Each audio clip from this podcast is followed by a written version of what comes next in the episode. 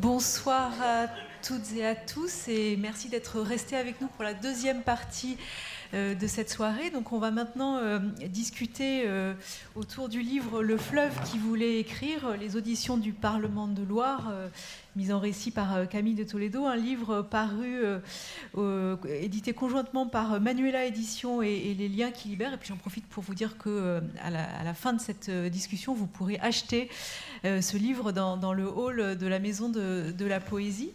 Alors, euh, nous sommes en, compagnie euh, ce soir euh, aux côtés de, Camille de, Toledo, de Virginie Serna.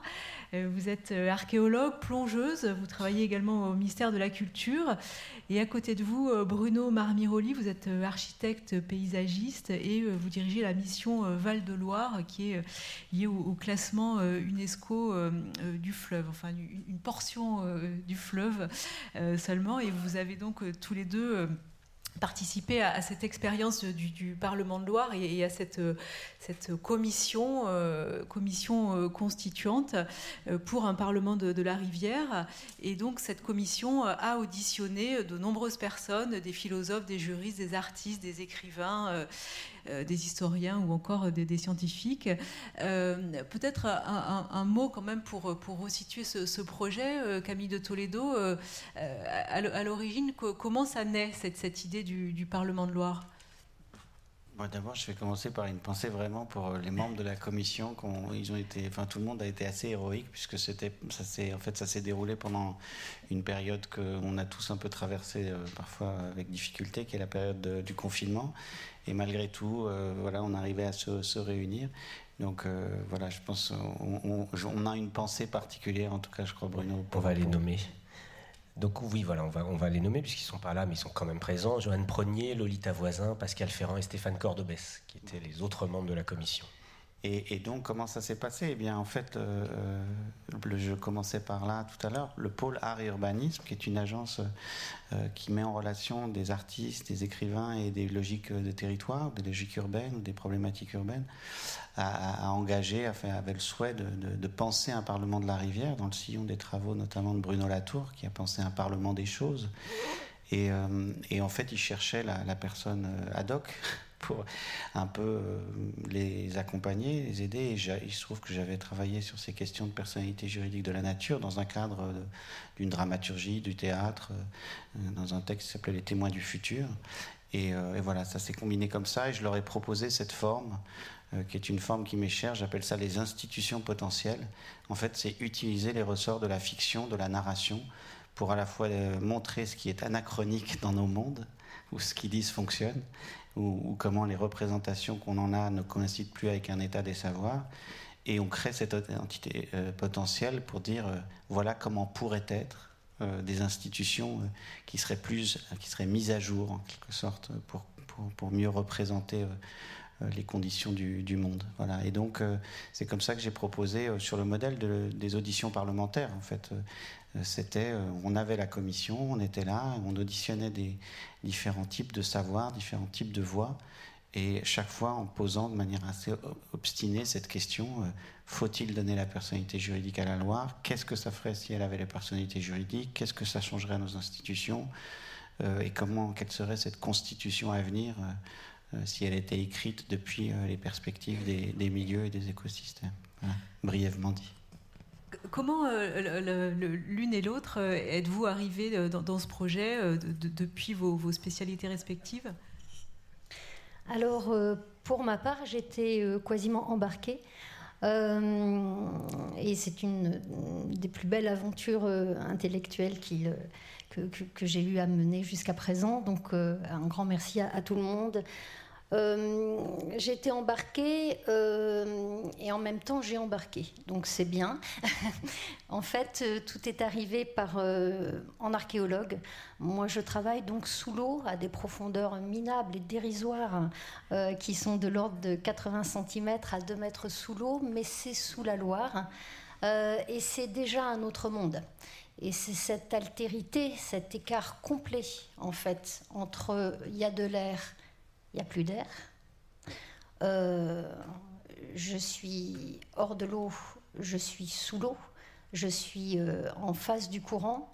Et je mène donc avec d'autres une campagne archéologique donc sur une épave du XVIIIe siècle, donc naufragée en Loire. Et je peux raconter le, récit? Et donc, et, donc au fur et à mesure des campagnes de fouilles, en fait, l'archéologue est a la particularité de détruire son propre objet de recherche. Et donc on, détruit, on intervient donc sur euh, l'érable, sur les courbes, sur euh, l'ensemble des gournables, l'ensemble des pièces en fait de cette épave qui est vraiment euh, un site qui s'ouvre, qui est très altéré, très abîmé et euh, au cours donc d'une des plongées, donc on, fait des plongées longues sous l'eau qui durent parfois une heure, une heure et quart, euh, deux fois par jour. Et là, sans, je dirais, sans m'y attendre, euh, se trouve en fait sur une pièce une éponge, spongia lacustris, qui prend toute sa place, toute sa verte place toute sa place euh, assez étonnante euh, sur une pièce particulièrement importante qui est le Rable 10. Vous ne le savez pas, mais c'est une pièce très importante pour comprendre en fait l'architecture de l'épave. Et là, il y a eu compétition, c'est-à-dire que je ne voulais pas déloger cette espèce protégée et j'avais besoin absolument de découvrir ce qu'il y avait sous cette pièce. Donc compétition entre deux patrimoines, patrimoine culturel, patrimoine naturel.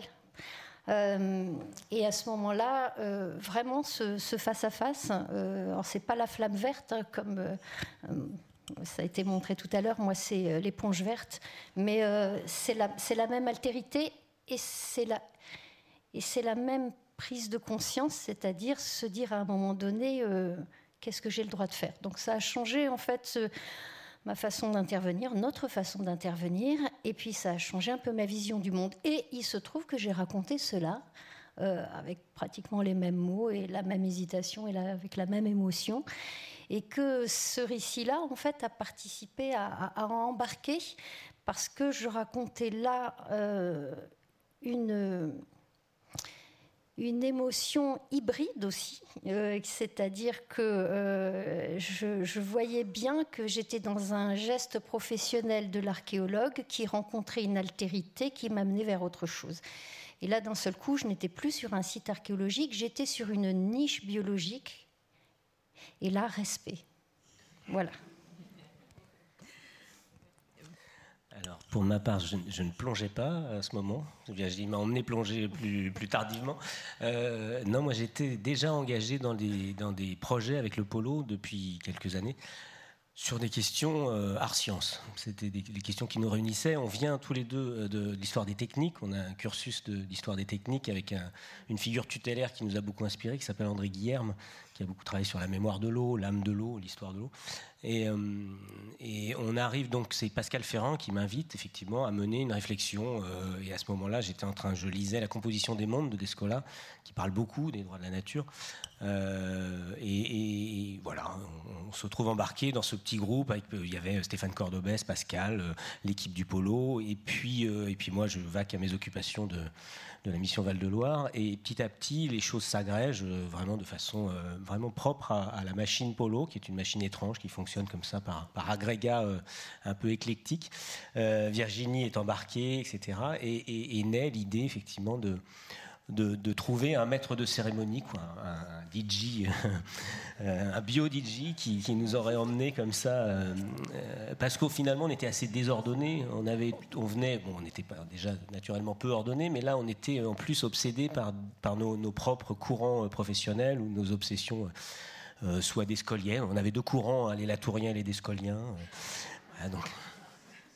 Mais qui se parlent quand même se parle. Mais euh, au niveau au local, qu'est-ce que l'apparition de ce, projet a, produit? Est-ce que ça a permis de, créer un collectif?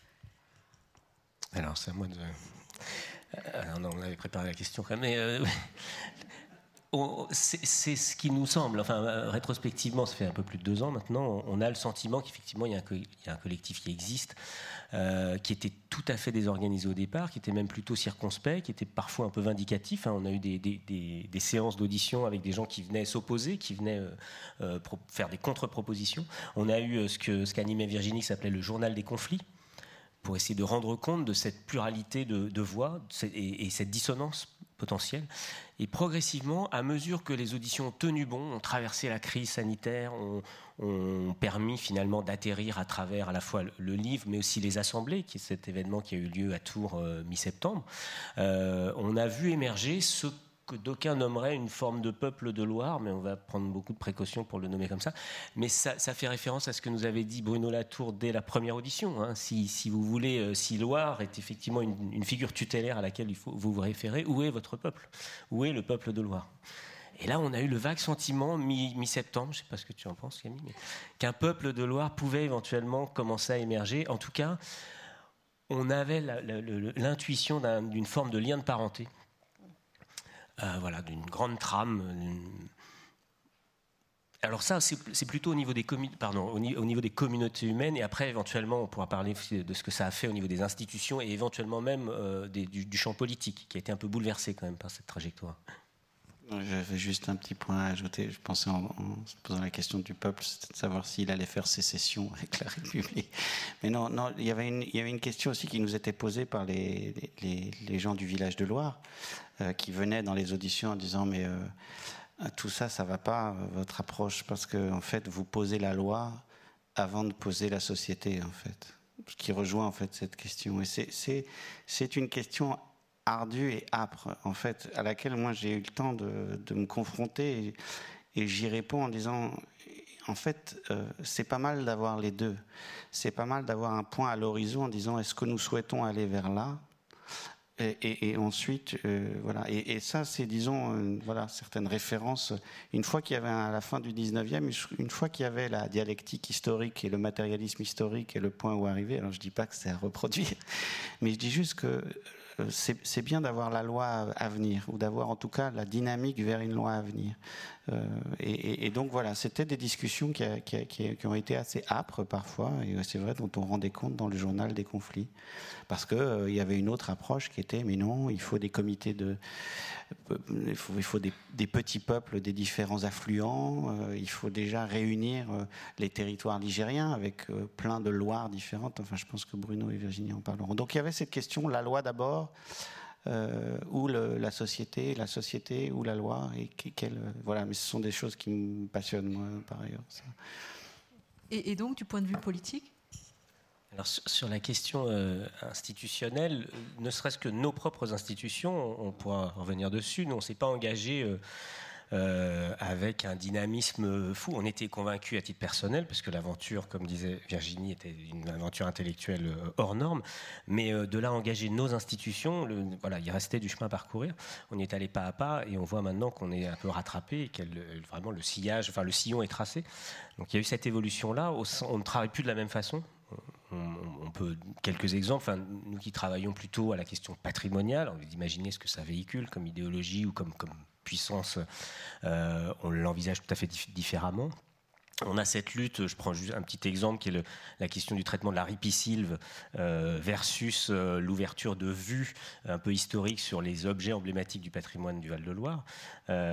sauf que la ripisylve, quand vous la coupez, c'est un réservoir extraordinaire de biodiversité il y a dix ans, on ne se posait pas la question. Elle était coupée parce qu'il fallait réouvrir ces vues historiques, mais qui n'ont d'historique que, des visions culturelles du moment. Euh, maintenant, on réfléchit complètement différemment et, ce changement de perspective ouvre bien d'autres finalement façons de, penser ce territoire, de s'y projeter, de faire paysage. Et même la, question même qui nous obsède nous, c'est en gros la définition des paysages culturels euh, se pose tout à fait différemment euh, de celle qu'on pouvait nous posé sur la table il y a deux ans ou trois ans hmm. Pardon. Ce qui, était, euh, ce qui a été pratique, euh, c'est Camille en fait. C'était très pratique en fait d'avoir Camille de Toledo parce que euh, d'un seul coup euh, on se posait, on disait ah non mais on travaille avec un écrivain. Donc euh, donc tout était possible et c'est la notion de fiction en fait qui fonctionnait très bien. Et donc donc embarquez Camille pour pour vos, vos, luttes à venir parce que franchement non mais parce que franchement là on a d'un seul coup euh, moi, j'avais pas la boîte à outils conceptuelle pour. Euh, au sein du ministère de la Culture pour avancer également sur euh, revendiquer donc euh, euh, la personnalité juridique pour un fleuve. Moi, je travaille sur les territoires de l'eau depuis 25 ans à peu près, et là, le basculement qu'il fallait faire, au début, je le disais à personne. Euh, voilà, donc vraiment. Et puis je disais non mais je, travaille donc euh, c'est une une fiction donc euh, voilà. Et, et puis et, puis au fur et à mesure et puis au fur et à mesure en fait ben avec les assemblées de Loire en, et puis bon on va y venir quand même il y a ça il y a le livre et le livre, c'est un objet culturel. Euh, coup de bol. Donc ça, c'est bien. Donc ça signifie qu'effectivement, à partir de ça et à partir de, euh, de ce qui est là, de ce qui est raconté là et qui est vrai, puisqu'on a vraiment mené des auditions, hein, c'est vrai, hein, c'est pas fictionnel hein, pour le coup. Et donc là, à partir de ce moment-là, avec cet objet culturel, là, ça y est, je peux rentrer euh, un peu mieux donc au sein du ministère tous les matins en disant écoutez oui j'ai travaillé sur, sur ce sujet là et les choses sont en train de changer. Alors il aura fallu deux ans, en fait, il aura fallu beaucoup plus de temps. Voilà, donc euh, cet embarquement, euh, en fait, par le langage poétique, a été décisif. Et avec le langage poétique, on embarque, on emmène et maintenant on légifère. Donc c'est quand même pas mal.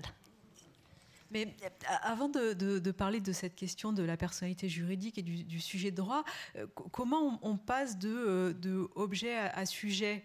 Enfin, comment on, passe de, la Loire à Loire? Déjà, c'est un basculement. Je sais pas qui veut répondre à ça.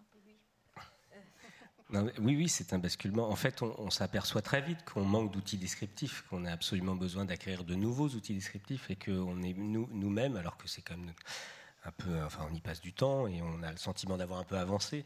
Euh, on est très démunis, euh, on est très loin du compte en fait, et, donc il va falloir agréger, augmenter euh, effectivement la question des dialogues, la question de finalement des personnes ou, humaines ou non humaines qui sont en capacité finalement de, nourrir l'appareil descriptif.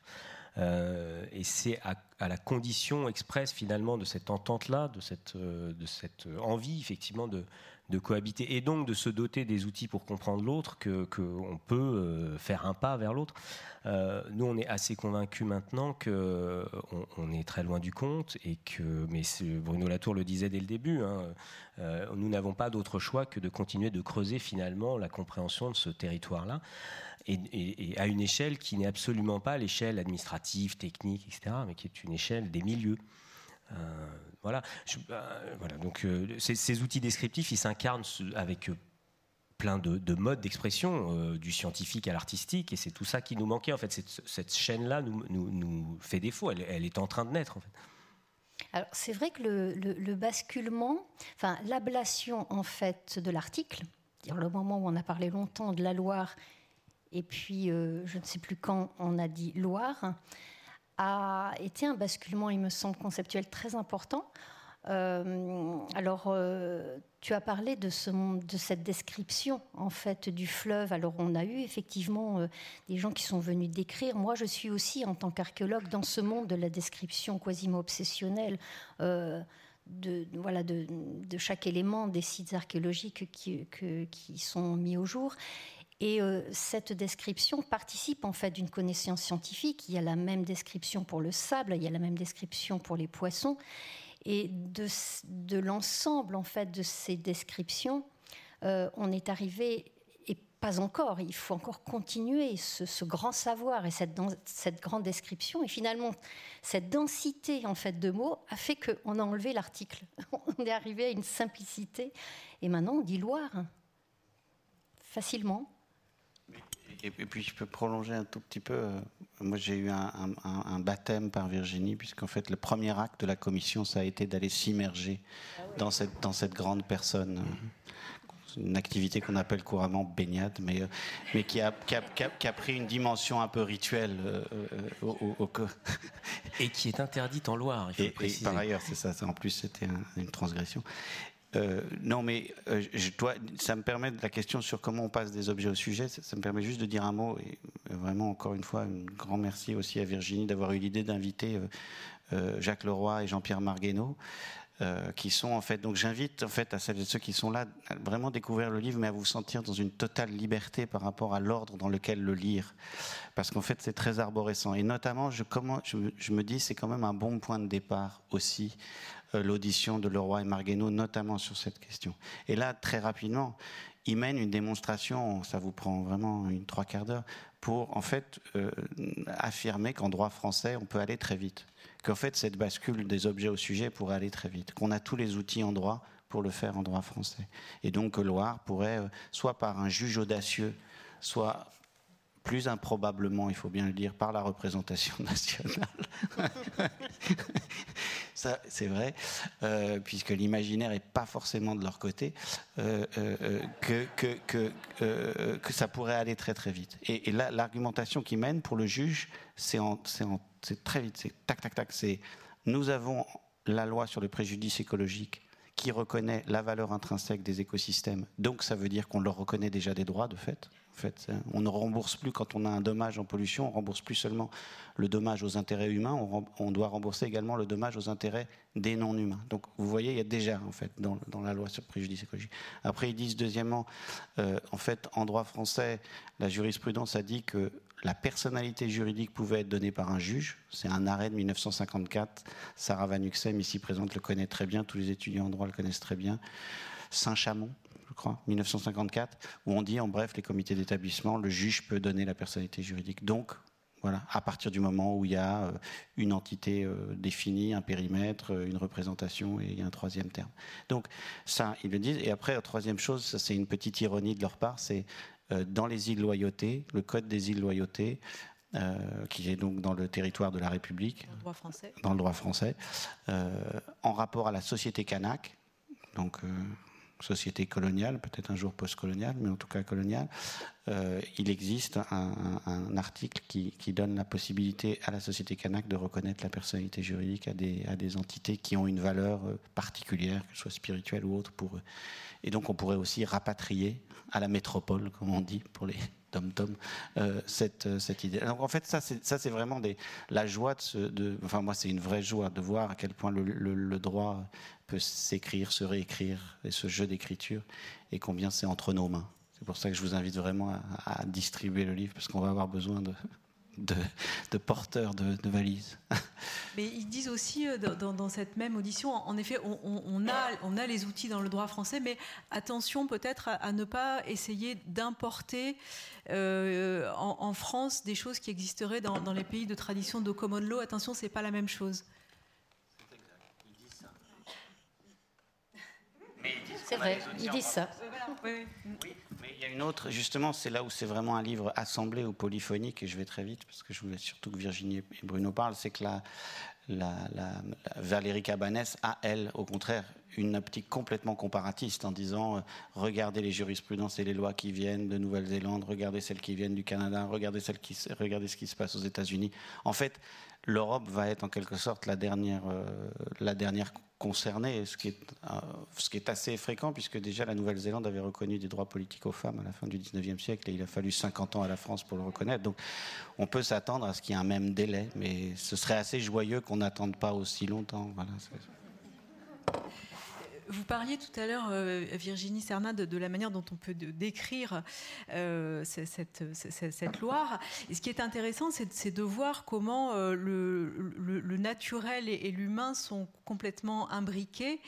si on prend par exemple cet objet qui est, l'épave auquel vous vous êtes intéressé, si on regarde de près cette épave, il est qui a été recouverte par, des, plantes, enfin par, beaucoup de choses, il est très difficile maintenant de voir ce qui ce qui est de, l'ordre du culturel et, de l'ordre du naturel. C'est une nature qui est très anthropisée au fond. Alors, euh, effectivement, donc, euh, sur l'épave de Langeais, euh, en fait, nous, on l'a traité vraiment comme l'épave d'un grand chaland de Loire de 24 mètres de long, donc naufragé en 1795 jusqu'au moment où, au moment effectivement où on allait faire le prélèvement, euh, puisqu'on intervient quand même de façon avec des gestes techniques bien particuliers sous l'eau, Jusqu'au moment où on, donc on, allait prélever euh, l'ensemble en fait des boulets qui constituaient la cargaison militaire en fait de ce grand chaland, eh bien, il y avait de grands cladophores, donc ce sont des grandes algues, euh, qui formaient chevelure sur l'ensemble des boulets. Donc c'était magique ça. Puis, puis, donc je vous rappelle donc les boulets, l'éponge sur le rable 1, et puis ensuite on avait toujours nous accompagnait les goujons, nous accompagnait aussi un petit silure qui venait. On avait ce sable aussi continuel qui venait en fait puisqu'on fait des campagnes de fouilles donc chaque année euh, et la Loire donc avec l'ensemble de son sable en fait venait recouvrir après chacune de nos campagnes de fouilles le site, le site archéologique.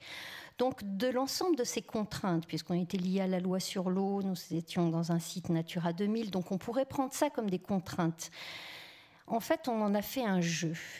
On s'est dit, on, on va jouer avec autant que faire se peut, avec l'ensemble de ces contraintes. Et on va tout assumer.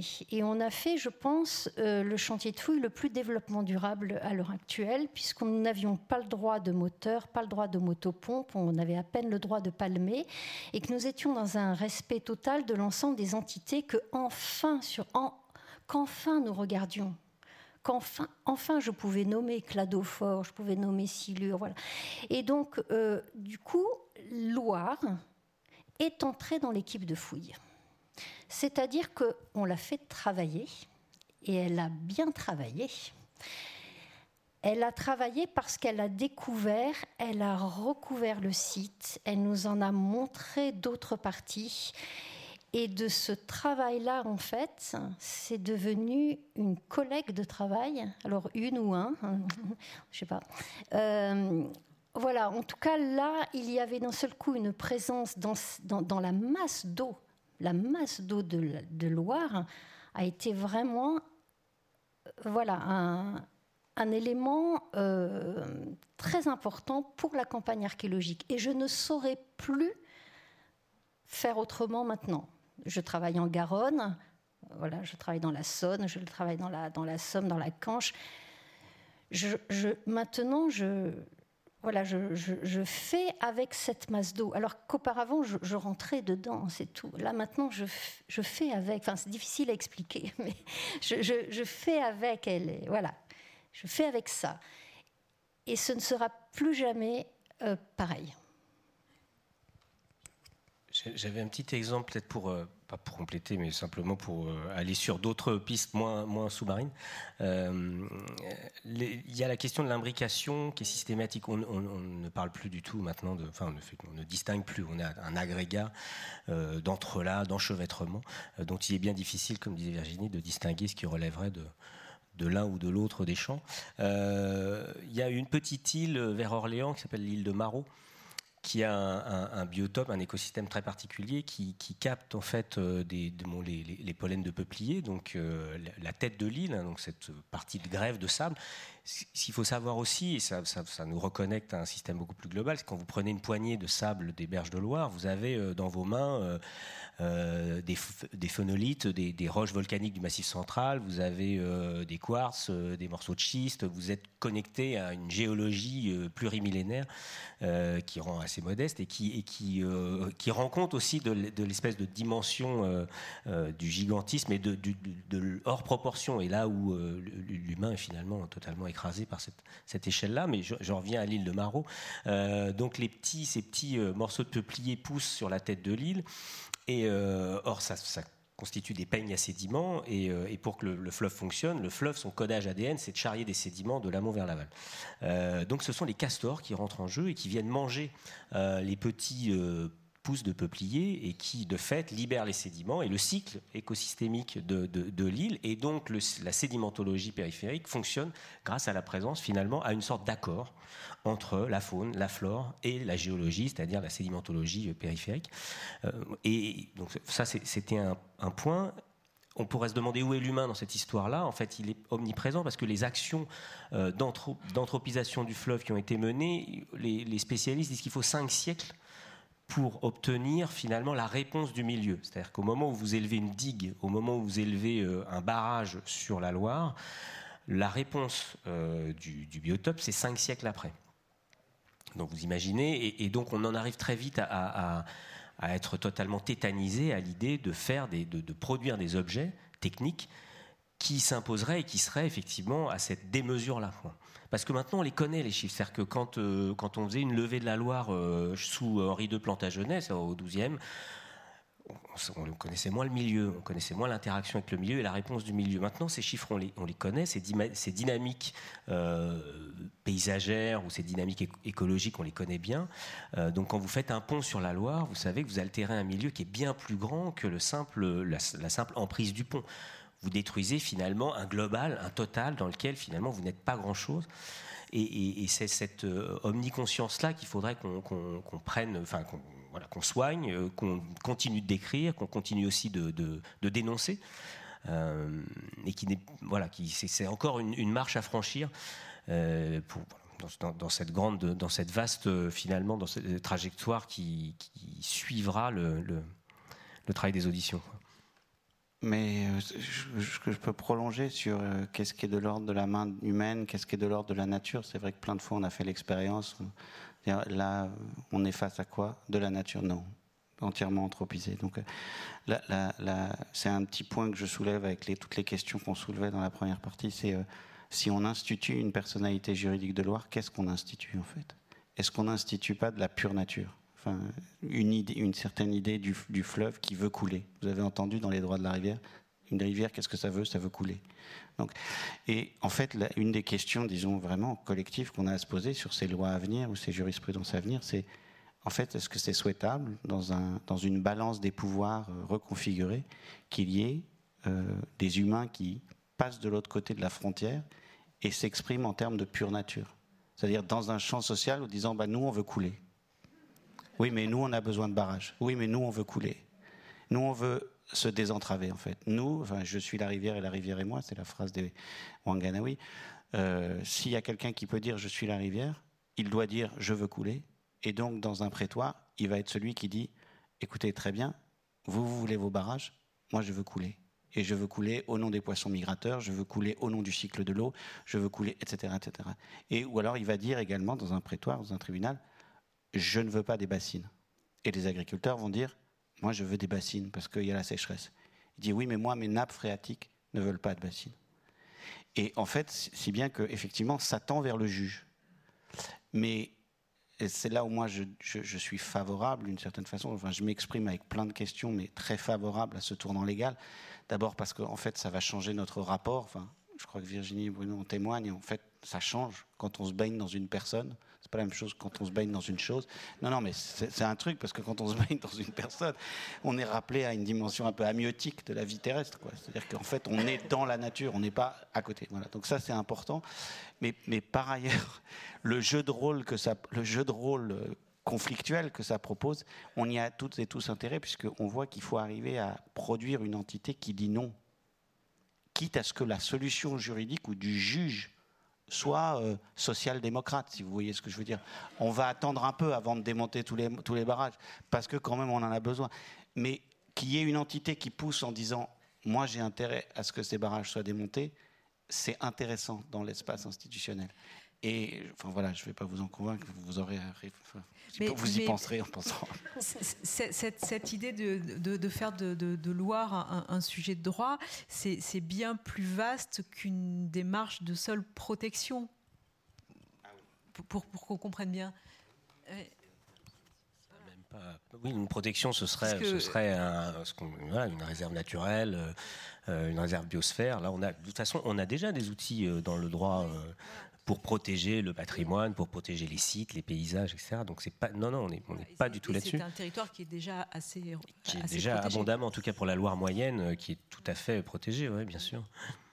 Mais euh, pour, pour continuer sur, sur cette idée des, relations entre, entre l'humain et le milieu, euh, Bruno Marmirolier, en fait, il y a, il y a trois modes de, de relations et la, relation euh, la, meilleure, du point de vue des milieux, euh, serait la commensalité. Est-ce que vous pouvez expliquer ce dont il s'agit? C'est d'un principe d'écologie, c'est effectivement que les deux, euh, que ce soit, profitable aux deux. mais voilà, c'est vraiment le principe de base, euh, on voit qu'on en est très très loin, puisqu'on a une attitude tout à fait prédatrice.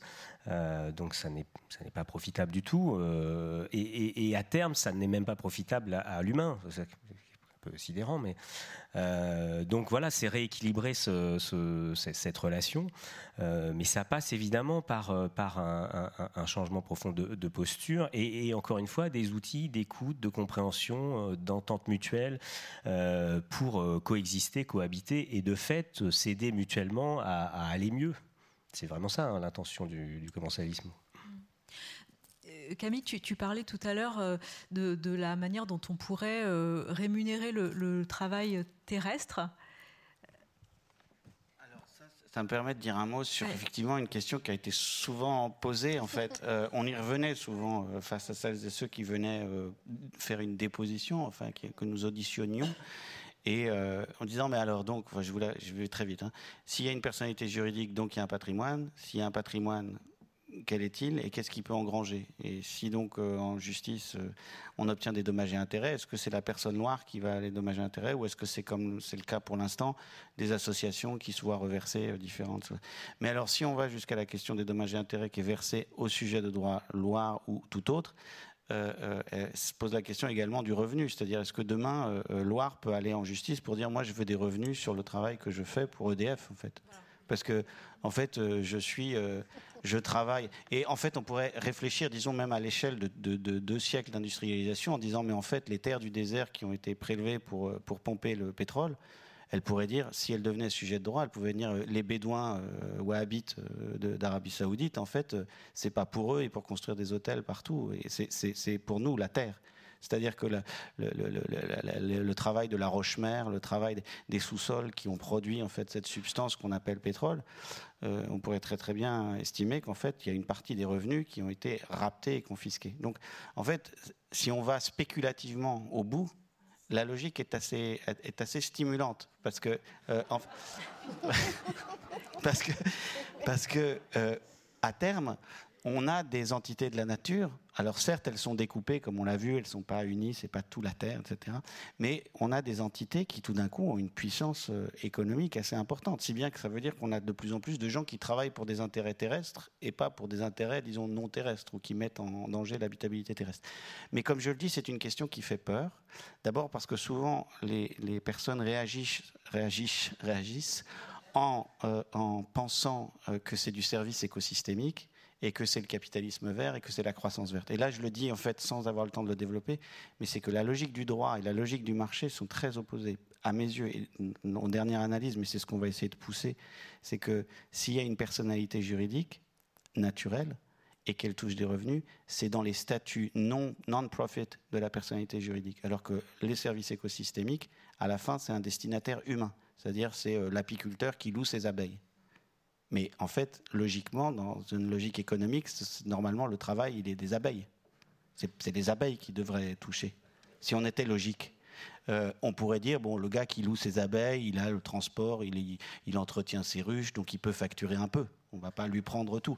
Mais le travail euh, des abeilles, non, mais c'est des questions qui vont vraiment nous occuper, qui moi me passionnent, parce que ça, c'est très différent. C'est-à-dire que là, le destinataire, il est humain. Dans le cas de Loire, euh, ce serait intéressant d'avoir une sorte de procès fictif où la Loire demande en fait un revenu euh, à EDF et aux barrages hydroélectriques et, et, voilà. Et, en plus, et après de penser qu'est-ce qu'elle fait avec ces revenus, qu'est-ce qu'elle a le droit de faire? Bah, réparer, notamment restaurer, euh, aider des agriculteurs à la transition. Est-ce que vous, voulez réagir sur, cette question? Ah, on, on, peut réagir? Non, on était en train de, rigolant en disant que la Loire commencera par euh, promouvoir les fouilles archéologiques de Virginie. Chouette.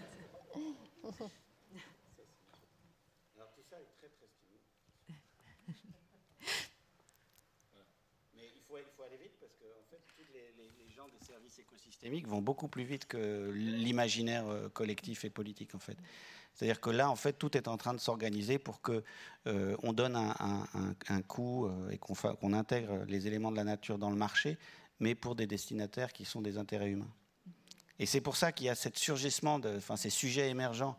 C'est pour ça que c'est intéressant de penser ces, tiers absents qui surgiraient euh, dans, le, système légal, parce que tout d'un coup, il y a une partie de la valeur qui est raptée toujours hein, par notre espèce assez prédatrice. Et dans cette espèce, quelques-uns, et dans ces quelques-uns, encore quelques-uns, et dans ces quelques-uns, encore quelques-uns. Et donc c'est intéressant de penser le chemin inverse, sachant qu'on a pour l'instant eu du mal à mettre à bas l'ensemble. C'est-à-dire que, a, comme je disais, on a du mal à mettre fin à la fiction de l'argent. Donc c'est pas mal de penser le transfert des revenus vers des intérêts terrestres qui défendraient du temps long. Ah, alors, voyez, là, c'est exactement, euh, on a l'exemple euh, de tout ce qui s'est passé pendant les assemblées. C'est-à-dire qu'on a une trame, normalement, qui nous avait été donnée, et puis Camille avance super vite, il nous emmène très très loin, et nous, pendant toutes les assemblées, on a essayé de, travailler, de continuer. Alors, juste pour revenir un petit peu, on n'en a pas trop parlé des auditions.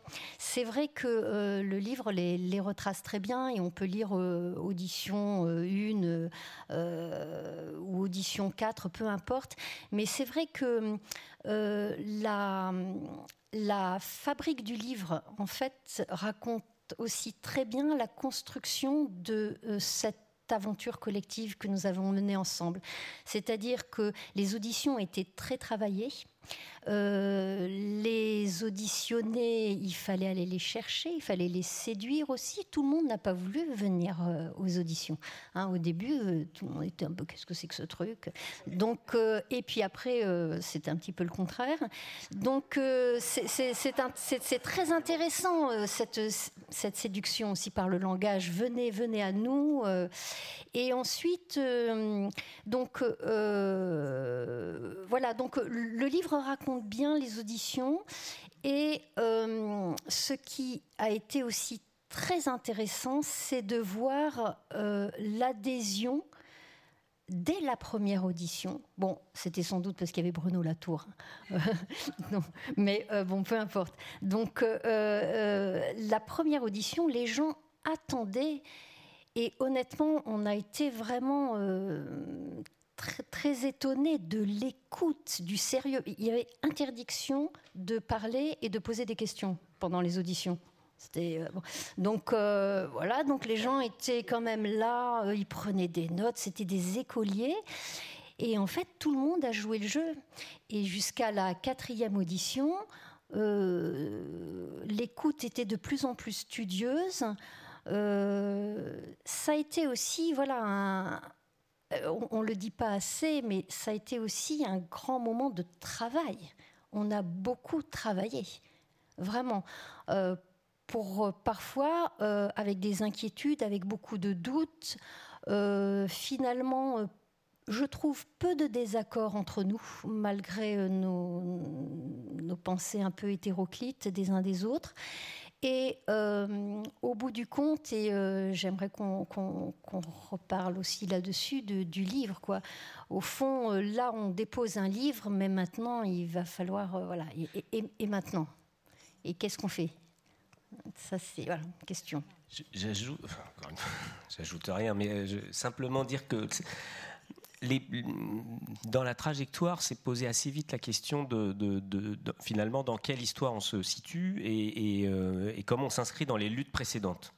Euh, les luttes écologistes, des mouvements écologistes des années 80-90, euh, qui ont permis de faire chuter des grands projets de barrage et qui ont lutté contre l'État pour que l'État finalement, euh, finalement accepte une autre vision et lance en 94 le plan Loire grandeur nature. Donc ça, c'était quand même des, éléments intéressants. Et très vite, on a essayé de se mettre en relation avec ce ce grand collectif des années 90 qui, s'était un peu éparpillé, qu'on retrouvait dans SOS Loire Vivante, qu'on retrouvait beaucoup aussi dans les, euh, chez Europe Écologie Les Verts, ou qu'on retrouvait dans des réseaux associatifs sur l'ensemble du bassin ligérien. Ils étaient encore présents et ils ont été très très très longs euh, à accepter. Ils ont été très euh, très frileux et il a fallu plusieurs auditions, plusieurs essais pour que petit à petit on réussisse à créer un lien et que finalement, il, ne s'agissait pas d'un adoubement, mais qui comprennent qu'on s'inscrivait bien et on reconnaissait finalement cette filiation sans aucun problème, mais qu'on était sur un tout autre champ euh, qui n'avait d'ailleurs qui avait, du mal à saisir. Et euh, c'est au fil des échanges, en particulier avec Gilles Deguet, avec, euh, avec des personnalités un peu fortes des mouvements écologistes ligériens, que ça s'est construit. Et maintenant, ce sont eux qui viennent nous demander où on en est, qui viennent s'inscrire dedans, qui viennent assumer finalement cette part d'héritage, et on en est assez content. Virginie Serna posait la question de et maintenant qu'est-ce qu'on fait? Quelle, traduction concrète? Enfin, ce, livre, au fond, ce, ce serait l'acte 1. Qu'est-ce qui se passe après? Il y, a, une possibilité, c'est qu'on fasse la constituante grandeur nature. Euh, c'est-à-dire que moi, je, suggère ce, scénario de rêverie, c'est le jour où la Convention citoyenne pour le climat aurait décidé de s'émanciper de son mandat et aurait dit en fait finalement on est un pays de grands constituants, il y a une ferveur constituante, on a une bonne histoire derrière nous, donc on sait faire en fait, donc euh, ils auraient pu faire euh, le serment du jeu de paume de l'Anthropocène euh, en disant simplement que le mandat proposé par le président suffisait pas et que après tout un tas de réflexions, il s'érigeait en en, petits fragments de quelque chose qui institue autrement les choses. Après, donc ça, c'est la version française un peu avec panache. Euh, après, il y a une version plus réformiste, et là, il y a une belle nouvelle qu'on a euh, depuis hier. C'est une fois encore, le Conseil d'État a donné raison à différentes associations, notamment notre affaire à tous, avec lesquelles euh, on, a si joyeusement et fortement travaillé et qui, ont joué un rôle considérable de conseil, d'accompagnement juridique tout au long du travail. Et euh, le, Conseil d'État a, disons, condamné l'État pour non-action en matière climatique. Donc on voit que progressivement, la hiérarchie des normes s'organise de telle façon que euh, les limites planétaires ou, les, contraintes terrestres s'imposent à la souveraineté. Donc on voit déjà en fait, c'est-à-dire que ça c'est vraiment la vue très. Et moi je, je dis surtout ça, je dis qu'en fait on est en chemin mais c'est simplement que les représentations qu'on a des systèmes politiques ou de l'économie politique, elle n'a elle, pas encore été euh, travaillée assez par les imaginaires que ça, que ça crée. Donc il y a un travail sur les imaginaires, c'est pour ça que chacun est invité à lire le livre. Enfin, Virginie a raison, quoi. faut revenir au livre et, l'emmener ailleurs et le prolonger. À la fin, on, amorce une constitution euh, tout en disant tout est à reprendre. Euh, donc euh, chacun doit y apporter euh, sa perspective, sa sensibilité. Le long de Loire, il y a des incidences. Je crois Maud Le Floch, qui dirige le polar et urbanisme, sans qui rien n'aurait été possible, elle-même dit qu'il y a toute une logique des attachements, c'est-à-dire le peuple de Loire, des, jeux dans les écoles, les, les, gamins qui vont. Donc ça, c'est la dimension sociale, voilà. Puis après, il y a en fait, moi, ce que j'espère, c'est que comme les, là, on a eu pas mal de, coups de fil des, maires de différentes villes. Et les maires, vous savez, quand il y a une, enfin surtout les maires parfois quand ils sont écolos, mais ils cherchent un peu le nouvel habit à la mode. Et donc s'ils le prennent comme un nouvel habit, on espère qu'ils le feront bien. Mais en tout cas, il peut y avoir une concurrence depuis les territoires en disant moi je veux être le premier. donc la Garonne euh, voudra être la première. Le Tavignano encore s'est déjà lancé. Ils ont fait leur déclaration des droits. Euh, et il y aura peut-être un jour un juge qui voudra dire euh, ah tiens moi je veux rester dans l'histoire comme celui qui a donné la personnalité juridique au fleuve. Donc ça, ça peut. Euh, maintenant que tous les outils sont là, qu'on a fait le manuel de droit à venir, il n'y a plus qu'à. Enfin, il existe d'ailleurs par les travaux de beaucoup, beaucoup d'autres juristes plus pointus que nous, Victor David, on le cite, et puis tant d'autres, Marie-Angèle Hermite. Donc c'est en chemin, quoi faut juste en fait l'accompagner par la pensée et, se réjouir de toutes les discussions qu'on va avoir, y compris compris euh, houleuse. Bon, je raconte. Est-ce que tu peux remettre l'image du silure? Parce que justement, pour, pour continuer sur euh, où, nous en sommes et où en sont les institutions, euh, il y a ce travail local des attachements, c'est-à-dire qu'on ne travaille plus de la même façon, on ne propose plus les mêmes, euh, les mêmes relations, effectivement, dans nos activités quotidiennes d'institutions ancrées sur le fleuve, ça c'est une certitude. Mais il y a aussi des surprises, euh, parfois bonnes. on a eu par exemple l'heureuse surprise d'accueillir une personne qu'on ne s'attendait pas du tout à accueillir, en tout cas dans ce contexte-là, qui est la préfète de région, qui est aussi, donc, région Centre-Val de Loire, qui est aussi la préfète du bassin euh, de l'ensemble du bassin hydrographique, donc 117 000 km, c'est euh, un cinquième du territoire français, donc c'est elle qui gère ça. Donc c'est un personnage qui est très important, qui évidemment incarne euh, l'État et qui est venu nous rendre visite à l'occasion d'un festival de Loire à Orléans, et on lui a remis solennellement l'ouvrage enveloppé dans une peau de silure tannée. Une peau de silure tannée, c'est-à-dire qu'on avait fait, le polo avait organisé lors des assemblées, on fait des expériences incroyables. Mais, mais dans ce grand élan qui, est d'essayer de comprendre comment on peut effectivement tous cohabiter, bon, le silure n'a pas eu de chance, il a fini en peau de tannée, mais c'est un mode de cohabitation comme un autre. et donc on avait une, spécialiste de la tannerie des peaux de poisson qui était venue de Suède, je crois et qui a lancé un atelier. On a effectivement eu une peau de silure, il n'y en a qu'une. Et donc on avait enveloppé euh, très précautionneusement l'ouvrage euh, qui se trouve ici, voilà, et, on lui a remis et on lui a remis un peu dans l'état dans lequel Virginie décrivait la sensation quand on parlait du Parlement dans nos propres institutions, c'est-à-dire qu'on n'était pas très fiers de nous, on était un peu inquiet de sa réaction, et en fait on a assisté à quelque chose d'assez extraordinaire, c'est-à-dire que l'institution, ce qu'elle incarnait, s'est complètement effondré, et on a vu la personne, en fait, on a vu la personne extrêmement émue de recevoir cette offrande. Nous, on, était un peu émus aussi parce qu'on se dépossédait de la seule peau de silure qui avait, été tannée. Euh, et tout ça, non mais blague à part, il y avait beaucoup d'émotions. On était 4-5, euh, les représentants des, bateliers, Maud pour représenter un peu les assemblées, nous qui représentions aussi les auditions, l'équipe de la mission. Enfin voilà, il y avait une forte émotion et on s'attendait vraiment pas à voir finalement l'institution vacillait. Et on, s'est dit, mais en fait, il y, a cette dimension anthropologique, il y a cette dimension du sensible qui peut aussi faire bouger finalement ce socle institutionnel qui nous semble absolument immuable, absolument indéboulonnable. Il y a probablement d'autres, voilà, il y a, des... Il y a probablement des interstices dans ces socles de marbre dans lesquels on peut infiltrer du sensible et, on a eu le vague sentiment de le voir à ce moment-là parce que quand même ce qui a été remis donc à la préfète euh, coordinatrice du bassin, c'est donc euh, cet ouvrage, et si elle arrive jusqu'à la fin, et, elle va le faire parce que c'est vraiment quelqu'un de, très intéressant, euh, il y a quand même cet article 1, moi je voudrais le voir marqué partout sur un t-shirt, hein. article 1, la représentation des entités naturelles est nécessaire. Article 2, la représentation des entités naturelles est possible. vous voyez, ça, marche bien. Voilà, donc.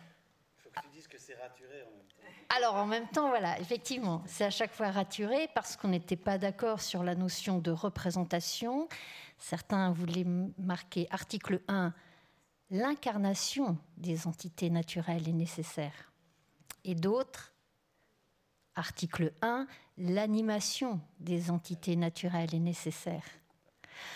Donc on est, vous voyez bien, et, c'est quand même le seul livre raturé euh, typologiquement que j'ai jamais vu. Donc euh, on finit dans la rature, on finit en biffant tout, on finit en hésitant. Et alors que nous avions euh, à peu près 72 articles, on n'en a là plus que 12.